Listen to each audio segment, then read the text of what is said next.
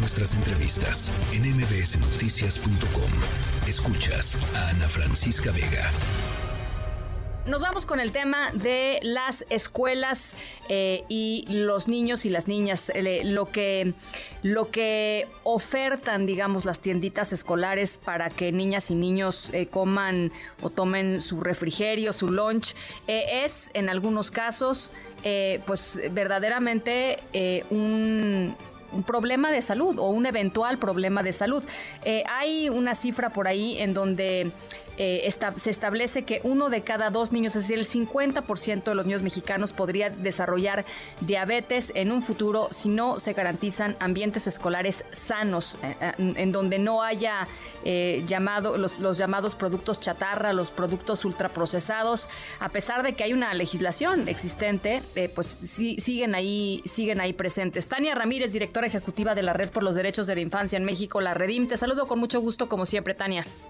Un gusto para mí también, Ana Francisca. Muy buena noche. Ya viene, eh, a ver, ¿cuánto, perdón, cuánto tiempo llevamos, cuántos años llevamos hablando de los productos chatarra en las escuelas, Tania? Yo, muchísimo.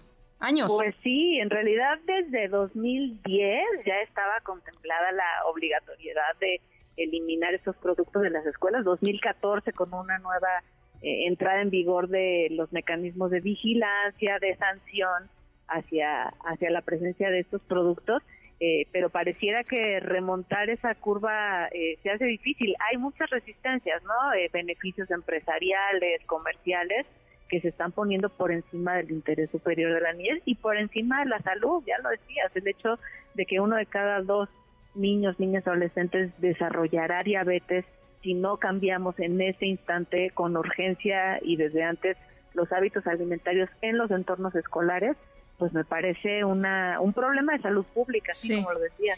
¿Quién decide que entra a una tiendita escolar, Tania? Ahí está un poco el, el asunto. Eh, una vez se, se pudo desarrollar en, en, la, en la legislación la obligatoriedad, en ese sentido la, eh, la obligatoriedad de que no estén estos productos, tanto la vigilancia como la sanción eh, el asunto es quién lo vigila y quién lo puede sancionar, ¿no? En algún momento se intentó que esto fuera eh, una actividad de eh, padres, madres de familia, que por supuesto no tienen eh, la potestad, la obligación para hacer esto. Entonces, está en la autoridad escolar, por supuesto, en, en la autoridad en las escuelas esta determinación, pero esto en un marco, por supuesto, de obligatoriedad de eh, desde la Secretaría de Educación en colaboración con la Secretaría de Salud, que ahí parece que hay un buen diálogo, pero se nos derrite este estándar de lo que ya está aprobado una vez en las escuelas se toman las decisiones sobre qué entra y no solo sobre qué entra, Francisca, sino también los entornos, ¿no? A veces estamos hablando de la tiendita escolar, de la cooperativa, pero en otras ocasiones también de los productos que hay a la hora de la salida, las alternativas a eh, las familias que no alcanzaron a preparar el lunch, que están cerca. Hay países en los que el estándar está entre los 300 y los 500 metros a distancia de los centros escolares y bueno, me parece que la fotografía de muchas de nuestras escuelas no es precisamente esta, ¿no? El, eh, el gobierno federal, eh, digo, escuchamos a cada rato, yo que escucho radio todo el día, em, eh, anuncios de el tema de la comida chatarra y de que le ganan los vegetales a la comida chatarra y no sé cuánta cosa. ¿Sirven de algo, no sirven de algo? ¿Es, ¿Es la estrategia que tendría que seguir el gobierno federal? Porque, a ver, lo que yo creo es que el gobierno federal eh, y, no es culpa de este, no, no es un tema del presidente López Obrador, esto lleva 13 años, eh, pero pues yo creo que tendría la el suficiente poder como para cambiar algo así, ¿no? Este, o sea, si, no lo tiene el gobierno federal, pues ¿quién lo tiene, no? Exacto, exacto. Yo creo que estas campañas sí están resultando útiles para contrarrestar una eh, narrativa en la que se obviaban los efectos en la salud de este tipo de productos.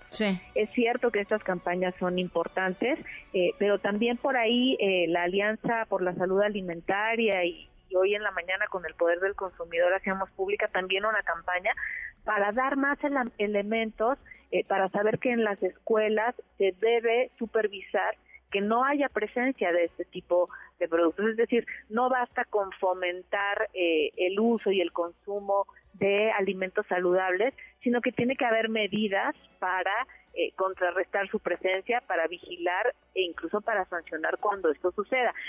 Fue muy interesante eh, exponer eh, hoy, escuchar lo que exponían las colegas de mi escuela segura, para poder determinar que efectivamente en los últimos años ha incrementado, por ejemplo, el consumo de agua natural y el consumo de frutas y verduras. Ah, qué bueno. Lo que eso es muy positivo, quiere decir que las campañas sirven y por eso hay que mantenerlas y sostenerlas pero lo que no ha decrementado ha sido la presencia de este tipo de productos. En un eh, ejercicio que se hizo, eh, se pudo observar que en una escuela en la que se piloteó este estudio con eh, una jornada normal, digamos, ni siquiera la jornada extendida, hasta tres productos ultraprocesados o bebidas azucaradas podía consumir un niño o una niña durante la jornada escolar, lo cual suma más de 500, entre 500 y 550 calorías y recordemos que una dieta balanceada, incluyendo el desayuno, la comida, la cena, eh, supera eh, poco más de las mil. Es decir, solamente con esos tres productos estarían alcanzando y sobrepasando la mitad de la ingesta calórica que un niño o una niña debe de tener en un día. Eh, y supongo eh, que debe haber eh, diferencias geográficas importantes y, e incluso diferencias en términos de niñas y niños en entornos urbanos y niñas y niños en entornos rurales. Digo, todos tenemos, desafortunadamente, es una tragedia espantosa, todos tenemos la anécdota de haber ido a algún lugar eh, remoto, digamos, en, nuestras vidas, en la Sierra de Guerrero o en la Sierra de, Chiapas, en donde tratábamos de encontrar eh, un vaso de agua y no había, lo único que había eran refrescos, ¿no?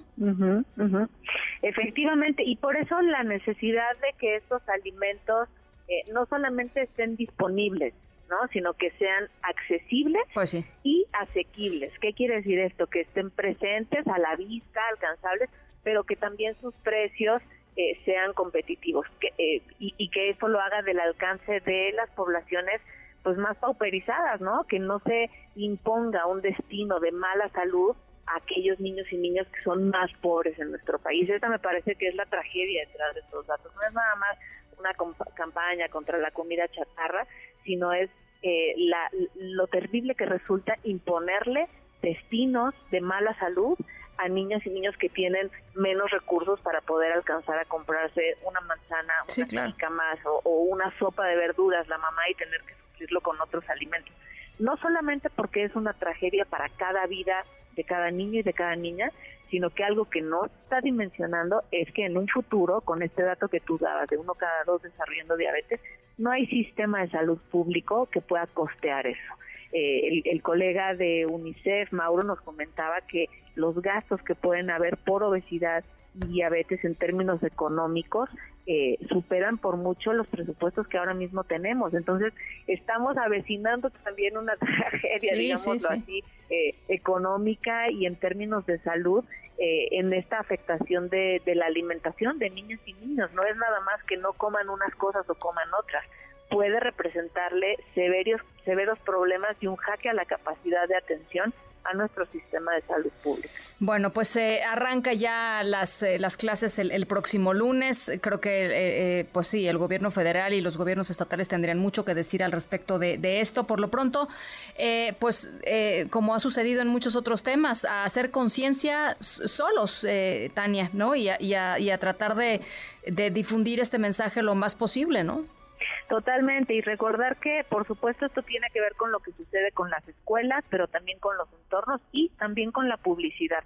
Hablamos de entornos eh, educativos eh, saludables y recordar que esto también está eh, relacionado con el derecho a la información, con el derecho a una vida digna y con el derecho a la salud y a la educación en este imbricado, en esta correlación que viven los derechos de niñas y niños. No estamos hablando únicamente de una eh, actividad de las tienditas o de las cooperativas, sino que detrás de esto hay también una lógica de derechos que tiene que ser eh, promovida. Hay una propuesta de reforma legislativa para que en la Ley General de Educación se contemple precisamente la necesidad de que esta eh, vigilancia, supervisión y sanción eh, pueda estar eh, claramente adherida no a los comités de padres, sino a la autoridad educativa y a la autoridad escolar. Pues claro. Ojalá emprendamos con ese ánimo también, pues las clases que ya están muy próximas a reiniciar. Te mando un abrazo, Tania.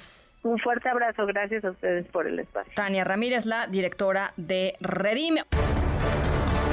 MBS Noticias.